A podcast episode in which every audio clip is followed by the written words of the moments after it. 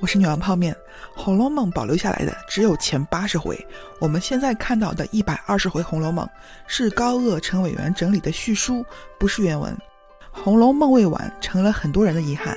然而有一本书自称是拥有结局的完整版《红楼梦》，这本书就是《吴氏石头记》，也叫《鬼友本石头记》。《吴氏石头记》的来历放在视频最后了，没有任何证据证明这本书是真的。书中情节十分鬼畜，但是。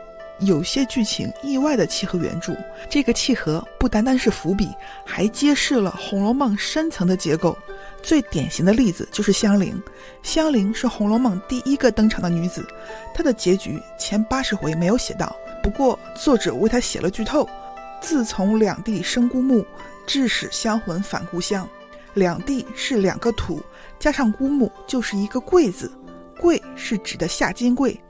夏金桂是薛蟠的妻子，薛宝钗的嫂子，长得好，通文墨，但是她从小被娇惯坏了，平时在家就打骂丫鬟。嫁给薛蟠后，更是立志要拿出威风来，很多戏份比王熙凤还彪悍。王熙凤再闹还顾脸面，不会跟婆婆顶嘴，而夏金桂一个人单挑整个薛家，暴锤薛蟠、薛姨妈，挑衅薛宝钗。我们要说的香菱是薛蟠买来的小妾。秉性纯良，他曾经天真的以为夏金桂长得好看，在家也读书写字，自然典雅平和，来了还可以一起作诗。香菱攀他过门，比薛蟠还心急。但是在夏金桂看来，香菱才貌俱全，很碍眼，夏金桂就要来个宋太祖面南堂。他先是算计着薛蟠调戏丫鬟的时候，派人叫香菱去拿手帕。香菱一进去，撞破了薛蟠的好事，被一顿骂。夏金桂又要香菱陪他睡，夜里不是倒茶就是捶腿，就是要折腾香菱，不让她睡安稳。折腾了半个月，又装病，说是香菱气的。装了两日，从枕头里抖露出纸儿来，栽赃香菱咒他，各种挑唆供货，搞得薛蟠上了头去打香菱，闹得薛家鸡飞狗跳。薛姨妈知道香菱不是这种人，跑来制止薛蟠。结果夏金贵连薛姨妈一起怼，香菱既然不好，也不许你打她，我这就叫个人牙子来卖了她，多少卖几两银子，拔去眼中钉，肉中刺，大家过太平日子。你老人家只管卖人，不必说着一个扯着一个的。我们是那吃醋拈酸、容不下人的人吗？怎么拔去眼中钉、肉中刺？是谁的钉？谁的刺？哼！但凡多闲着他，也不肯把我的丫头放在房里。这是谁家的规矩？婆婆在这说话，儿媳妇在这拌嘴。亏你还是个大户人家的女儿，满嘴里大呼小叫的，说的是些什么？薛宝钗赶来，把薛姨妈劝出去了。薛姨妈拿夏金桂没办法，就叫人把香菱卖了。薛宝钗就劝她不能卖。咱们家只知道买人，从来不知道卖呀。妈可是气糊涂了，要是叫人听见，不笑话吗？然后薛宝钗就说香菱可以给她。哥哥嫂子嫌他不好，留下给我，我正愁没人使唤呢。香菱也愿意跟薛宝钗，薛姨妈就答应了。香菱跟薛宝钗去了之后，按理说应该是脱离苦海，跟着薛宝钗比跟着薛蟠、夏金桂强太多了。放鞭炮还来不及，原文却说香菱随宝钗去了，终不免对月伤悲，挑灯自叹。再加上香菱身体不好，怯弱，血分中有病。气怒伤感，内外挫折不堪，竟酿成肝血之症，日渐雷受作烧，饮食懒进，看大夫都没效果。《红楼梦》第八十回就写到了这里。不过结合判词，自从两地生孤墓，致使香魂返故乡，可以确定夏金桂害死了香菱。在吴氏中，香菱的死是这样写的：说香菱病重，不久于人世的时候，夏金桂半夜来勒死了她。这剧情很像地摊文学。猛一看，胡编乱造；仔细一品，脑子有泡。香菱都病危了，夏金桂为什么还要勒死她？实际上，吴氏里夏金桂不是针对香菱，而是针对薛宝钗。是不是感觉更扯了？其实细读一读《红楼梦》第七十九回和第八十回的原文，就会发现夏金桂折磨香菱，远远不止正妻斗小妾、争宠宅斗这种剧情。原文说夏金桂。若论心中丘壑经纬，颇不西凤之后尘，就是有王熙凤的风范，爱自己尊若菩萨，亏他人秽如粪土，就是极度自私。外具花柳之姿，内秉风雷之性，长得像赛貂蝉，内心像郭芙蓉。夏金贵在家中时常就和丫鬟们使气弄性，轻骂重打的。今日出了阁，自谓要做当家的奶奶，比不得做女儿时腼腆温柔，需要拿出这威风来，才钳压得住人。况且见薛蟠气质刚硬，举止骄奢，若不趁热造一气炮制熟烂，将来并不能自树其志矣。发现了吗？夏金贵来薛家是抱着自树其志、当家做主人的心来的。夏金贵要斗的不是香菱，而是薛蟠。搞香菱只是铲除绊脚石而已。原文说夏金贵见香菱这等一个才貌俱全的爱妾在世。越发添了宋太祖面南唐之意，卧榻之侧岂容他人酣睡之心？如果拿宫斗剧来比喻，别人入宫是为了争宠当娘娘，夏金贵入宫是为了登基称帝。就算是武媚娘入宫的时候，也未必有她的雄心壮志。夏金贵来了以后，就开始试探薛蟠。原文说，薛蟠本是有酒胆无饭力的，如今得了这样一个妻子，正在新鲜兴头上。凡事未免，尽让他些。那夏金贵见了这般刑景，便也试着一步紧似一步。一月之中，二人气概还都相平。至两月之后，便觉薛蟠的气概渐次低矮了下去。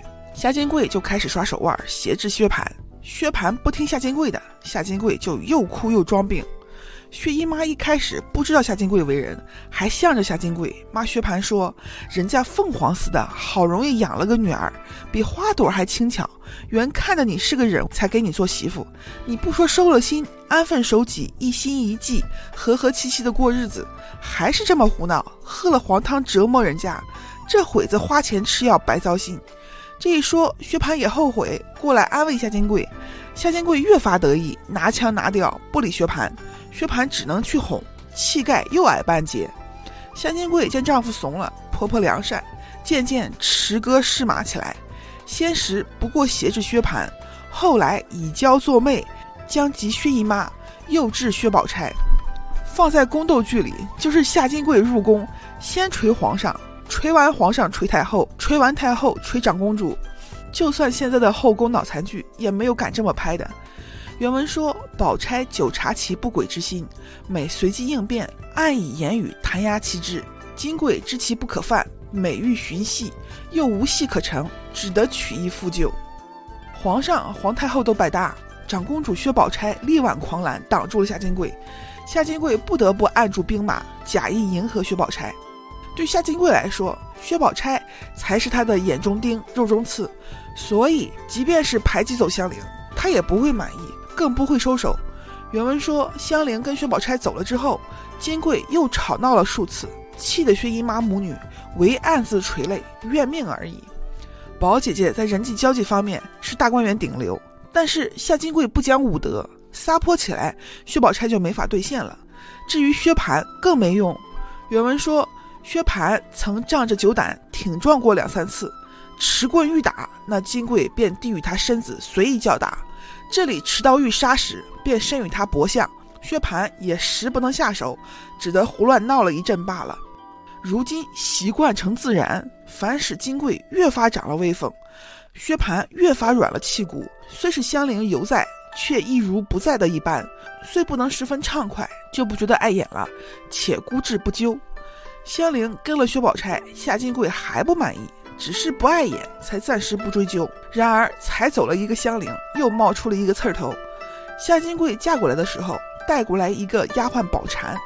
薛蟠看她有三分姿色，举止轻浮可爱，就故意撩逗宝蟾，心领神会。但是怕夏金贵，夏金贵也察觉了，他计划把宝蟾给薛蟠，薛蟠就跟香菱疏远了，趁着疏远摆布香菱。夏金贵原本以为。宝蟾是自己人，好相处。谁知道摆不走了香菱之后，宝钗是个烈火干柴，她跟薛蟠情投意合，就不服夏金贵了，开始顶撞夏金贵。夏金贵急了，就骂甚至打。宝蟾不敢还嘴，也不敢还手，就撒泼打滚，寻死觅活。白天用刀剪，晚上用绳索，无所不闹。薛蟠左右为难，只能躲出去。夏金贵发作起来，就吵闹一阵。高兴时就叫人来斗纸牌，掷骰子取乐，说有别的旺八粉头乐的，我为什么不乐？薛家母女总不去理他。以上是前八十回的内容，很明显，夏金贵的宏图霸业，远远不是害死一个香菱这么简单。吴氏接着这个剧情说，夏金贵跟宝蟾对线对得很伤，搞薛宝钗又没机会，就想起香菱这个软柿子了。他在勒死香菱的时候说：“你倒好，躲在这里落个清净了，想找人拌嘴都找不到人了。人都说你那宝姑娘多么贤良，我看她却不是好人。横竖你已是没用的人了，不如勒死你，嫁祸你那宝姑娘却是妙招。”从剧情上看，夏金贵找薛宝钗 battle 是比较合理的。但是勒死香菱让人感觉太突兀了，为什么吴氏非要写这么妖娆的剧情？实际上这是有影射的。夏金贵家里是做桂花买卖的，他们家姓夏，种着几十顷的桂花，这京城里外的桂花局都是他们家的。批语特意提醒：夏天没有桂花，八月桂花香。八月是指的农历，农历八月初就已经立秋了，所以桂花是开在秋天。夏天没有桂花，夏就是吴，吴金贵这几个字凑一起，很容易就能联想到投降了满清，也就是后金的吴三桂。吴三桂曾经命人勒死了永历帝朱由榔，吴氏为了影射这件事，才写了夏金贵去勒死香菱。吴氏为什么要影射这件事？又跟《红楼梦》什么关系？首先，没有任何证据证明吴氏是真的。故事可能是胡编乱造的，但是顺着这个思路深入分析，会发现很多内容。《红楼梦》中香菱这个角色戏份不太多，但她却是一个非常特殊的存在。《红楼梦》里有一个癞头和尚，他是一个玄幻人物，他曾经到人间渡人脱离劫难。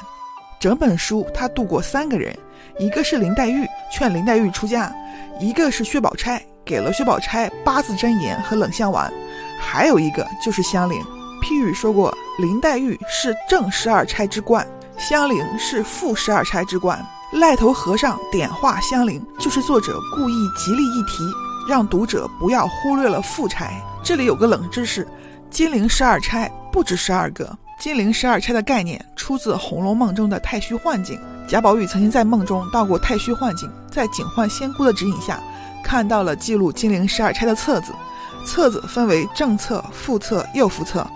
我们熟知的金陵十二钗是正册上面的十二个：林黛玉、薛宝钗、史湘云、王熙凤、秦可卿、贾元春、贾迎春、贾惜春、贾探春、李纨、妙玉巧姐。除了正册上的十二个人之外，还有副册、右副册，但是作者并没有写这些人是谁。原文只是说贾宝玉看右副册的时候，只看到晴雯和袭人的判词，看不懂就丢下再看副册。副册打开，看见的是香菱的判词，贾宝玉还是看不懂，就丢下去看正册。所以只有正册是看全了的，右副册上只出现了晴雯和袭人，副册上面只出现了香菱。警幻仙姑说过，正册、副册、右副册是按照紧要排的，副册、右副册次之。因为香菱在副册上，所以她常常被当作小配角，众多薄命女子中不那么重要的一个。她没有钗黛那样才华横溢。光彩夺目，也没有王熙凤、贾探春那样强势。在姹紫嫣红的大观园，她像个不起眼的小花。副差听上去就像不重要的，但是副册后面还有右副册，右副册上有晴雯和袭人。晴雯和袭人虽然是丫鬟，但她们戏份非常多，是非常重要的角色。香菱排在她们前面，就是比她们还紧要，绝对不是一个单纯的薄命女子。如果她仅仅是薛家一个小妾，被夏金贵折腾而死的薄命女子，怎么能排在晴雯和袭人前面？又怎么会被赖头和尚指引？香菱原本姓甄，乳名英莲。批语说甄英莲是甄英莲，所以我们大多认为甄英莲仅仅是甄英莲，命运非常可怜的意思。实际上，《红楼梦》里还存在一个甄家，这个甄家跟贾家是世交。而且甄家也有一个甄宝玉，跟贾宝玉长得一模一样，性情也一样，也是喜欢姐姐妹妹，不喜欢读书。批语说甄家与贾家是遥遥相对，写贾则知甄，甄家是大关键、大节目，勿作泛泛口头语。显然，甄家与贾家对应的就是甄与贾，甄家是贾家背后隐藏的真实。香菱不是这个甄家的人，但是他姓甄，是巧合吗？香菱的父亲叫甄士隐，譬喻说甄士隐是谐音，甄士隐将甄氏隐去的意思。《红楼梦》第一个回目就是甄士隐的故事，叫甄士隐梦幻失通灵，说一块补天石想下凡，一僧一道就把它化成了通灵宝玉，塞进了贾宝玉嘴里。通灵宝玉跟着贾宝玉游历完，回来之后把精力刻在了自己身上。路过的空空道人看到了这块石头，就开始读石头上面的字。大家注意，空空道人读的是石头随贾宝玉下凡的经历，按理说应该是讲贾宝玉和贾家。我第一次看的时候就在想，哎呀，终于前面啰嗦完了，赶紧讲贾宝玉、林黛玉。结果作者偏偏不写贾宝玉，反而写了姑苏城外的甄士隐，是不是很奇怪？甄士隐姓甄，名费，字士隐。批语说废就是废，甄士隐就是真废。作者上来就说甄士隐是废物，大家有没有感觉到熟悉？《红楼梦》里的大废物是谁？拿宝玉来。作者就写词说过贾宝玉：天下无能第一，古今不孝无双，可怜辜负好韶光，于国于家无望。甄士隐看书的时候睡着了，梦游中遇见一僧一道，这一僧一道正带着通灵宝玉去下凡。两人讨论了半天怎么下凡，最后决定把它塞进神瑛侍者嘴里。神瑛侍者就是贾宝玉。甄士隐听了，就凑上去说：“给我看看。”和尚就说了一句：“若问此物，倒有一面之缘。”然后就把通灵宝玉给甄士隐看。大家想一下，作者为什么要写甄士隐跟通灵宝玉有一面之缘？甄士隐接过来，只看到正面通灵宝玉，没来得及看反面。和尚就说已经到了幻境，然后就夺回通灵宝玉，进了太虚幻境。甄士隐想跟着过去，忽听一声霹雳，如同山崩地陷。甄士隐大叫了一声，醒了。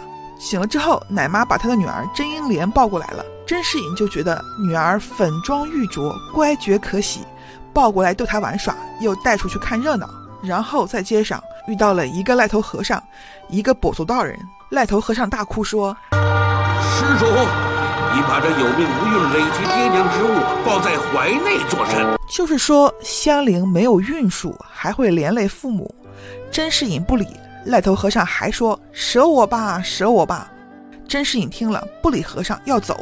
和尚就说：“我养娇生笑里迟，菱花空对雪丝丝。好逢佳节元宵后，便是烟消雾灭时。”这里注意，贾宝玉也有一句。空对着山中高士晶莹雪，都是空对雪，是巧合吗？甄士隐听后有些犹豫，就问他们来历。道人就说：三节后在北邙山等甄士隐一起去太虚幻境消耗。《红楼梦》里有个设定，下凡要去太虚幻境挂号，死了要回太虚幻境消耗。一僧一道说完就走了，甄士隐就后悔没问清楚，正想着，遇上了借住在葫芦庙的贾雨村。甄士隐、贾雨村是谐音，连起来就是甄士隐、贾雨村。贾雨村颇有才华，但是没钱赶考，甄士隐就资助了他些银两，贾雨村就拿钱去赶考了。他走了之后，赖头和尚的话应验了。元宵节那天，仆人抱甄英莲去看灯，半路要小姐，就把英莲放一户人家的门槛上坐着，等回来时，英莲不见了。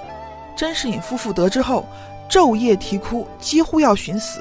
但是屋漏偏逢连夜雨，元宵节之后没多久，隔壁葫芦庙起火，烧毁了一整条街。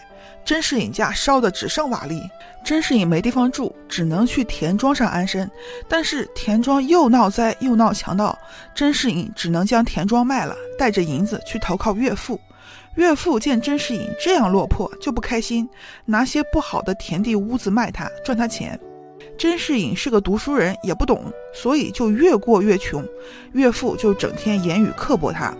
甄士隐万般的灰暗无望，积郁成疾，每况愈下，快要不行了。这一日，甄士隐忽然见到了跛足道人，道人念了几句词。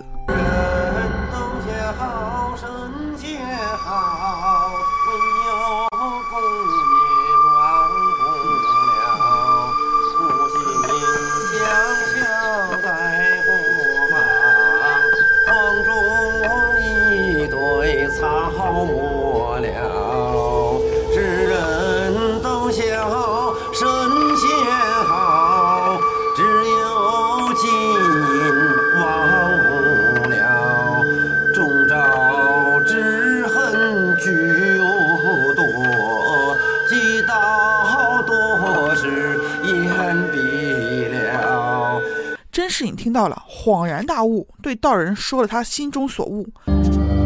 陋室空堂，当年户满床。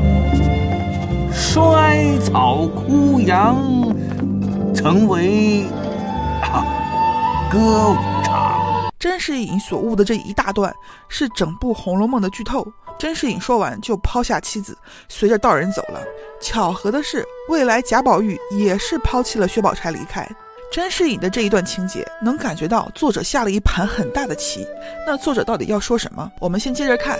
甄士隐走了之后，那个去赶考的贾雨村中了举，做了官，在街上看到了甄士隐的丫鬟。贾雨村以前就看中了这丫鬟，就派人去找，要娶这丫鬟。找到岳父那里，得知了甄士隐的遭遇，贾雨村当场表示会派人去找英莲，一定给找回来，然后就把丫鬟娶走了。后来，贾雨村做官贪酷，被罢了官，就跑去林家做了林黛玉的老师。后来，贾雨村知道林家跟贾家有关系，这个贾家是四大家族之一，最有权势、最富贵的。贾雨村虽然也姓贾，但跟贾家不是一家，高攀不上。既然林家有关系，他就去求林黛玉的父亲引荐，刚好林家要把林黛玉送去贾家抚养。就这样，让贾雨村带着林黛玉去了贾家。到了贾家，贾政给贾雨村谋了一个官，做了应天府知府。刚去上任，就遇上了一桩杀人案，跟甄英莲有关。原来甄英莲被人贩子拐走后，在僻静处养大了，带出来卖。一个好男色、最艳女的公子冯渊见了英莲，一眼看上，要买来做妾，还发誓再不结交男子，也不再娶第二个。没想到人贩子又偷偷的把香菱卖给了薛宝钗的哥哥薛蟠，人贩子打算收两家钱，然后卷钱跑路，没想到被两家抓住，打了个臭死。冯渊和薛蟠都要人，不肯退钱，争执起来。薛蟠有钱有势，一声喝令，手下的人就把冯渊打了个稀烂，抬回家三天就死了。薛蟠也不在乎，他原本是送薛宝钗去京城的。所以带着薛姨妈、薛宝钗依旧去京城了。杀人的官司就这样送到了应天府，刚好贾雨村在应天府审案子的过程中，贾雨村得知人贩子卖的就是甄士隐的女儿甄英莲。但是薛家也是四大家族，跟贾家关系密切，贾雨村全靠贾家才重新当官，所以他只想着替薛蟠脱罪。根本没提甄英莲的事儿。结案的时候，贾雨村搞了场封建迷信，说薛蟠已经被冯渊锁魂而死，堵了吃瓜群众的嘴，然后让薛家赔了点钱，就这样结了案子。甄英莲就跟着薛家一起去了贾家。薛宝钗给她起了个名字叫香菱。以往对这段剧情的解读，大多是认为作者借着香菱这个薄命女子。还有贾雨村、林家、薛家、贾家相互交织，渐渐引出整个故事。这个设计已经非常精巧了。但是套上吴氏，你会发现，作者简直是逆天的神人。吴氏中，夏金桂勒死香菱，影射的是吴三桂勒死永历帝朱由榔。朱由榔是明朝最后一位皇帝。准确的说，是南明最后一位皇帝。明朝末年，李自成攻破北京，崇祯皇帝自尽，明朝宗室跑到南方，前后建立了三个南明朝廷。后来这些朝廷逐一被清军灭掉了，最后一个被灭掉的，就是永历帝朱由榔。朱由榔是朱明王朝最后的皇帝。随着明朝覆灭，满清崛起，朱由榔客死异乡，明朝烟消云散。如果把这个设定带入到《红楼梦》里，朱由榔是朱明最后的皇帝，甄英莲是贾家最后的女儿，那么甄英莲和甄士隐的设定就豁然开朗了。甄士隐所隐藏起来的甄氏，就是贾家最后的遭遇，这就解释了为什么甄士隐跟贾宝玉那么像，他叫甄废，就是复兴家族无望，他跟通灵宝玉有一面之缘。就意味着大厦已经倾覆了，他拥有不了通灵宝玉，只看了一眼，连背面都没有看清，就山崩地陷，女儿被拐，家业被一把火烧了个干净，投奔岳父又被骗得倾家荡产。注意，甄士隐是隐藏起来的甄氏，不是说甄士隐丢女儿，贾宝玉就丢女儿，女儿被拐是比喻贾家倾覆之后，子孙四散飘落，生死由人不由己。三春过后诸方尽，各自须寻各自门。家里着火也是比喻，比喻的是一场劫难让贾家烟消云散。因为儿孙流落不是终点，流落出去的仍然是贾家儿孙，说不定哪天还能重整山河。而《红楼梦》的结局是落了片白茫茫大地真干净，贾家是彻底的烟消云散。那贾家是怎么烟消云散的？《红楼梦》里和尚跟甄士隐说过：“好逢佳节元宵后，便是烟消火灭时。”和尚的这句话不说葫芦庙起火，反而说烟消火灭，那就代表着重点在烟消火灭上，是这场火让贾家烟消火灭断绝了。甄士隐家里这场火。是隔壁葫芦庙先起了火，烧了一整条街，如火焰山一般。这里有句批语，写出南直招祸之实病。南直是南直隶的简称，直隶是指隶属于京城的地区。明朝原本定都南京，后来迁都北京，所以北京和附近地区被称作北直隶，南京和附近地区被称作南直隶。南直隶是明朝的叫法。后来，多尔衮带清军打下南直隶后，就改为了江南省。《红楼梦》里写南直隶是很直白的，就像我们现在一说北平或者晋察冀这些地名，大家的思绪就会回到过去那个特殊的年代。南直招祸是什么祸？因为信息量太少，比较难猜，这里就不展开了。我们这里只提一种说法，说这个祸指的是清初的剃发令，男人剃掉头发，留金钱鼠尾。满清颁布剃发令后，全国掀起了反抗。有人这样形容：中原之民无不人人思挺唐壁，锯挖豆，处处风起。江南百万生灵，尽高草野。其中江阴反抗剃发令，抵抗了八十一天后被屠城，十七万人仅幸存五十三人。史料中记录，多尔衮颁布剃发令是六月，但是在搜索剃发令的时候。发现民国二十四年版的《耶县志》有这样的记录，说正月剃头死舅舅的说法源于剃发令。老人们谈起，剃发令是顺治四年正月实行的，明朝体制从此变了。百姓们剃发的时候思念明朝的皇帝，称之为思旧，后来传称了死旧，所以才有了正月剃发死舅舅的说法。《红楼梦》里和尚跟甄士隐说过。好房佳节元宵后，便是烟消火灭时。在元宵后这句后面有一句批语，说前后一样，不说前，反而说后，是害怕知道的人。元宵节前后不就是正月吗？葫芦庙里的火是和尚札供有火星崩出来点着的。原文说，葫芦庙原本是个古庙，因为地形狭窄，被人叫葫芦。批语说糊涂也，故假语从此聚焉。葫芦是糊涂，假话从此有了。为什么假话从葫芦开始了？葫芦跟胡虏接近，秦汉时称匈奴为胡虏，壮志饥餐胡虏肉，笑谈渴饮匈奴血。后来胡虏泛指北方敌对的部落。如果把葫芦换成葫芦，再看这一段，地形狭窄的葫芦庙里。一群剃了头的和尚扎供，供奉他们的神，结果有火蹦出来，烧着了纸窗，一发不可收拾。历史中，清军入关后开始推行剃发令，因为阻力太大，就停了。后来，一个叫孙知谢的汉人，为了获得满清的认可，主动剃了头。清朝一开始上朝的时候，是满汉分开站，汉人瞧不起孙知谢剃头，让他站满人那边；满人也瞧不起他，不让他过来。这一下，孙知谢左右不是人，汉人们不剃，就他剃，不就显出他精清来了吗？于是他上书给多尔衮，要求所有汉人都剃头，说如果衣冠束发还保留汉制，那就成了陛下从中国，非中国从陛下。多尔衮就采纳了孙知谢的提议，再次颁发了剃发令。孙知谢不就是《红楼梦》里那些剃了头在葫芦庙里札供的和尚吗？自己炸还不算，一把火烧了整条街。剃发令让汉服衣冠烟消火灭，如同贾家的结局，白骨如山忘姓氏。《红楼梦》里香菱在着火前被人贩子拐走了，这个人贩子影射的是张献忠领导的农民起义军大西军。这里大家要注意，《红楼梦》作者明显出身富贵人家，受过精英教育。虽然他对朝廷内部比较客观，但是对农民起义军有局限性。我们应该正确认识这一点，不要被作者带了节奏。朱由榔的父亲是明朝分封在湖南的王爷，后来陕西连年灾荒，张献忠带领的大西军揭竿而起。崇祯十六年，大西军攻陷湖南长沙，朱由榔被迫跟父亲南逃，路上与父亲走散，被大西军抓获。《红楼梦》里。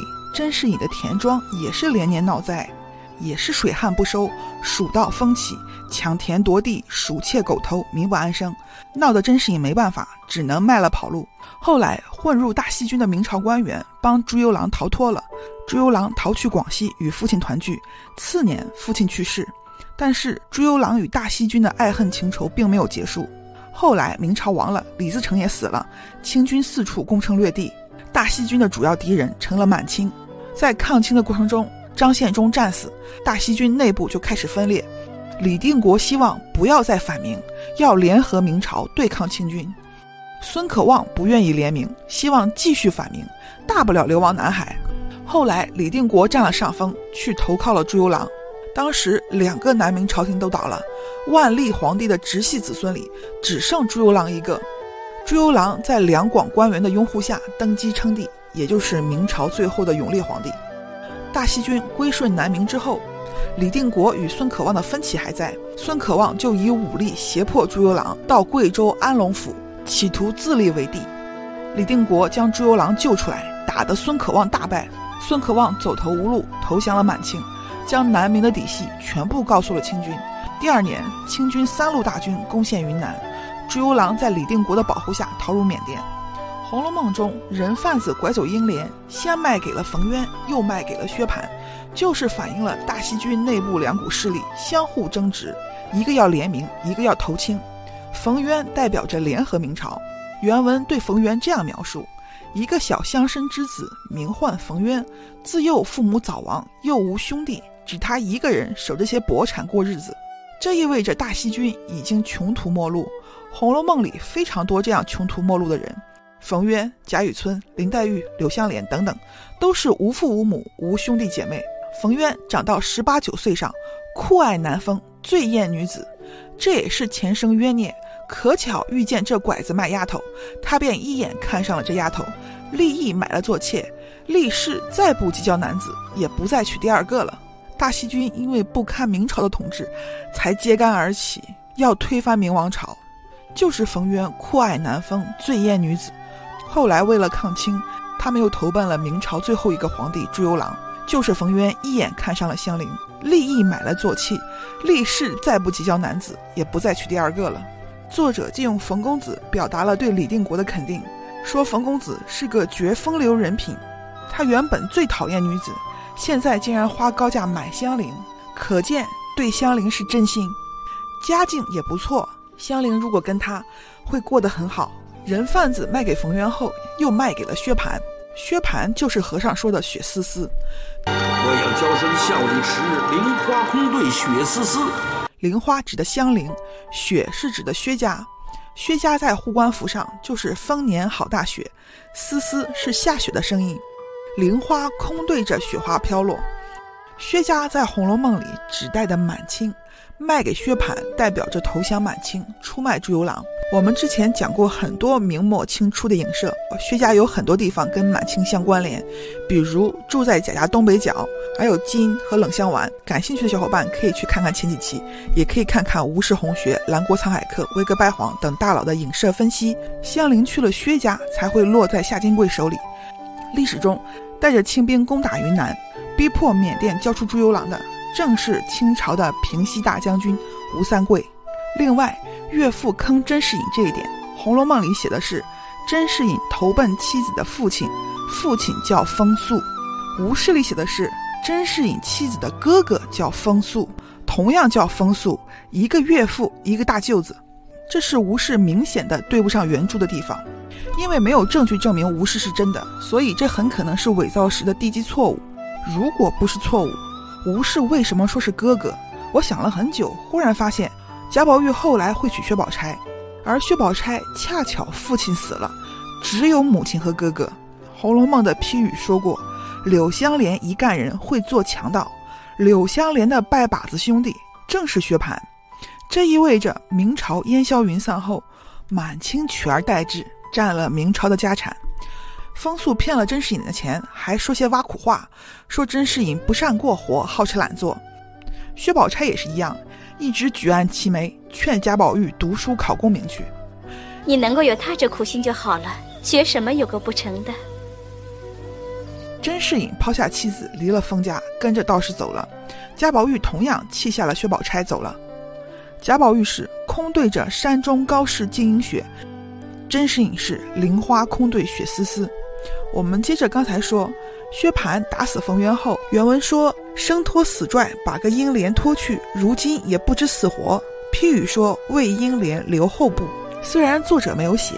但是从后面的剧情知道，香菱跟着薛家一起到了贾家。香菱去贾家其实是一次穿越，因为甄士隐和甄英莲是贾家的结局。如果一直写下去，就全剧终了。夏金桂害死香菱，谢谢观看。所以作者不能再接着写夏金桂害香菱了，而是说薛家带着香菱去了贾家，从结局往开头过渡。香菱去贾家的过程是从明朝灭亡，倒回到明朝的万历年间。从头开始讲冥王清心的故事，这样说可能不太明白。其实很多作品里面都有这种手法，比如《泰坦尼克号》，电影在一开始就介绍了泰坦尼克号是如何沉没的，让观众熟悉这个过程。然后镜头从沉没的泰坦尼克号穿越到它起航的那一天，开始讲述这个故事。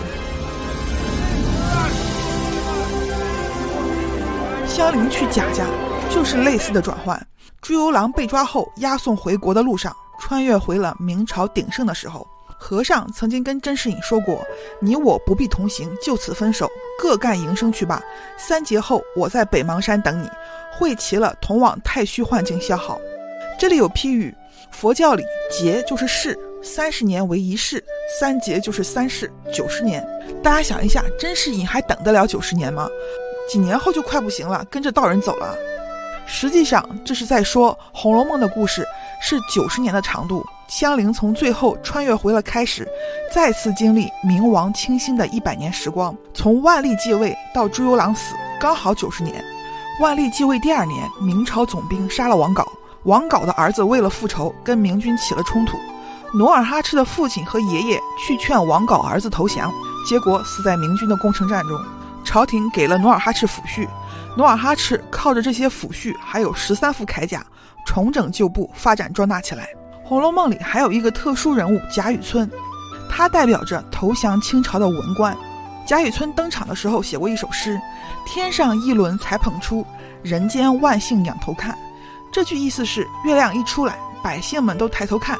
旁边批语立马说：“这首诗不是《红楼梦》的本旨，不过是写贾雨村，不得不写。”傻子也知道《红楼梦》不是写月亮的，批语为什么紧张？因为清朝文字狱忌讳月字，清风明月就代表了清朝和明朝。徐俊因为写了“明月有情还顾我，清风无意不留人”，就被处死了。《红楼梦》里写月亮，说人间万幸仰头看，很容易被文字狱，所以批书人才解释。贾雨村长的是腰圆背厚，面阔口方，更兼剑眉星眼直鼻全腮。譬语说是莽曹仪容，就是王莽曹操的面相。这两个都是篡夺大汉天下的奸雄。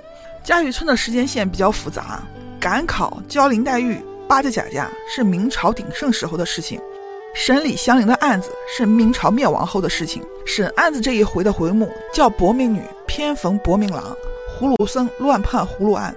葫芦僧指的贾雨村的门子，他原本是葫芦庙里的沙弥，葫芦庙着火后做了门子。以往都是按照批语解释，糊涂僧乱判糊涂案。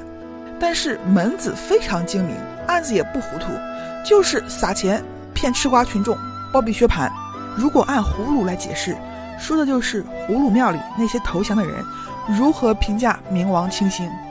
原文中门子把案子来龙去脉说了之后，贾雨村听了发了一通感慨：“啊，英莲命苦啊之类的。”然后说：“且不要议论他，只目今这官司如何剖断才好。”门子提了方案，贾雨村开始还装着说：“哎，不行不行。”回头就按门子的办了，然后立马写信给贾家和王家说：“放心，都办好了，这里是把贾雨村这类人在明朝时的钻营，还有在清朝时的谄媚交叠在了一起。薛蟠打死人的事儿，原本是四大家族的王家先知道的，他们通知了贾家，一起想办法。贾雨村不等他们说，就给办好了，就是既不敢惹薛家，也想谄媚贾家。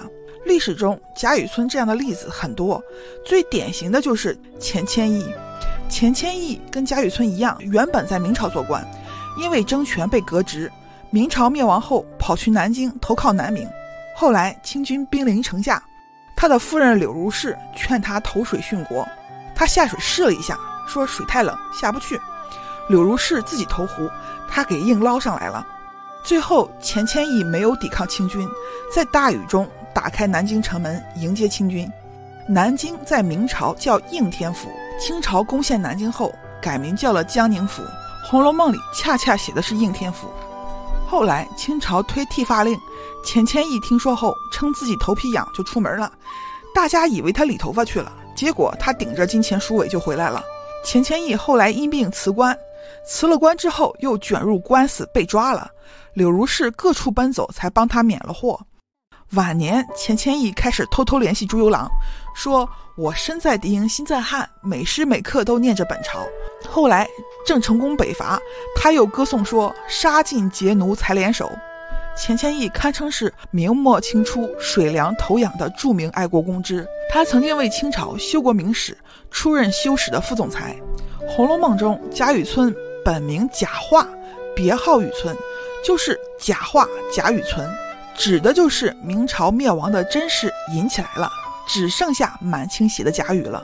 薛蟠抢了香菱之后，带她去了贾家。到了贾家之后，有这样一段情节：说一个婆子送宫花的时候遇上了香菱，跟旁边的丫头说：“哟，倒好个模样啊，竟有些像东府里小荣大奶奶的品格。”荣大奶奶就是贾蓉的媳妇秦可卿。我们前面说过，秦可卿影射的是万历的儿子朱常洛。这里就有譬语说：“一机两名法，两人之美，并可知矣。”然忽然想到秦可卿，何玄幻之极？假使说像荣府中所有之人，则死板之至，故远远以可卿之貌为辟，似极扯淡，然却是天下必有之情事。接着婆子就打听香菱身世，说什么香菱都摇头，说不记得。这里譬语说：“伤痛之极，亦必如此收住方妙。”不然，则又将做出香菱思乡一段文字矣。后面很长一段，香菱都没有实质性剧情，只是偶然出现一下，走个过场，借王熙凤的嘴夸一夸香菱。直到四十八回，香菱跟着薛宝钗住进大观园，跟林黛玉学作诗。后来，香菱以月亮为题开始作诗，注意又是月亮。香菱做了一首不好，又做一首还不好，就入了痴迷，日思夜想。在梦里做了一首，醒来赶紧写出来给大家看，大家都交口称赞。最后这一首这样说的：“精华玉眼料应难，影自娟娟破自寒。一片真敲千里白，半轮鸡唱五更残。”想要掩饰光辉应该很难。月影优美，但是熄灭的时候微光寒彻骨。下面这一句字面意思是玉兔捣药，敲得千里洁白，但是把字拆开来看。就是吴三桂敲打莽白，一片真的真字是捣衣服的石头，一片真实际上就是一片石。了解明末历史的小伙伴肯定都知道，吴三桂和李自成在一片石决战，吴三桂敌不过李自成，投降了满清。后面千里的意思是非常广阔的一片区域，莽撞的莽字恰好有无边无际的意思，莽央就是辽阔广远的样子。莽莽苍苍就是无边无际的意思，所以千里白可以写作莽白。莽白是缅甸王，朱由榔逃去缅甸的时候，缅甸王是莽达，莽达收留了朱由榔。后来莽白篡位，杀死了莽达，把朱由榔献给了吴三桂。吴三桂押着朱由榔一家回昆明，路过玉带桥的时候，天快亮了，公鸡叫了起来。也有说法是天还没亮，公鸡就叫了。引得一片鸡鸣狗吠，百姓们从梦中惊醒，看到了被押送回来的皇帝。从此，人们把这座桥叫鸡鸣桥。这个典故刚好是下半句：“半轮鸡唱五更残。”半轮的月亮下，天快亮了，鸡开始鸣唱了。再后半句是作者的感慨：“绿蓑江上秋闻笛，红袖楼头夜已阑。博得嫦娥应借问，缘何不识永团圆？”这里出现了嫦娥。巧合的是，夏金桂称自己是嫦娥，嫦娥是月宫的主人。夏金桂自称嫦娥，就是有取而代之的心，也就是吴三桂并不满足于投降满清，他就跟夏金贵一样，有当家做主、登基称帝的心。下期我们接着聊聊香菱与夏金贵以及《红楼梦》的结局和影射。寒冷的冬天，皮肤会格外的缺水，洗完手如果不涂点护手霜，皮肤很容易粗糙和长倒刺儿，购买护手霜就成了冬季必修课。这是我这个冬天一直在用的第三宇宙护手霜，无论从外观、使用感还是味道，都注定了是我无限回购的好物。一拿到手上，这磨砂感的软管就很有质感，创意满满的无厘头设计，俏皮不落俗套，膏体牛奶布丁质地，滋润度超可，涂在手上完全不黏腻，夏天使用也没负担，皮肤瞬间吸收，变得水水滑滑的。最最最让人着迷的是这三款的味道，紫色下次一定是种海水伴着雪松的味道，就是那种淡淡清冷的感觉，拒绝甜腻，闻到的一瞬间就像置身海边，风中吹过的是阵阵雪松的香气，让人心情放松，思路都变清晰了，就特别适合我在码字的时候涂在手上，让这个香味儿弥漫在空气里。还有橘色，祝你好运。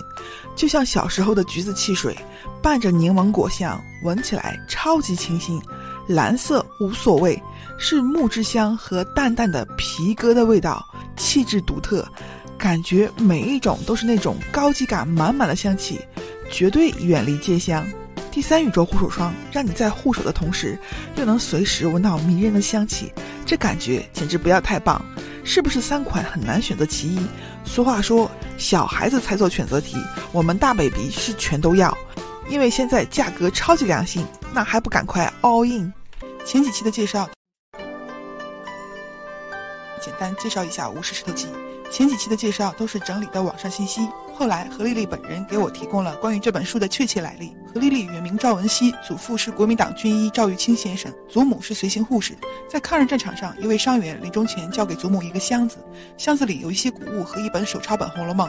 这是赵先生还原的封面图，原封面写的是《红楼梦》，书中批语提到了吴氏题《石头记》这个名字，在《红楼梦》里出现过，是脂砚斋重评《石头记》之前的版本。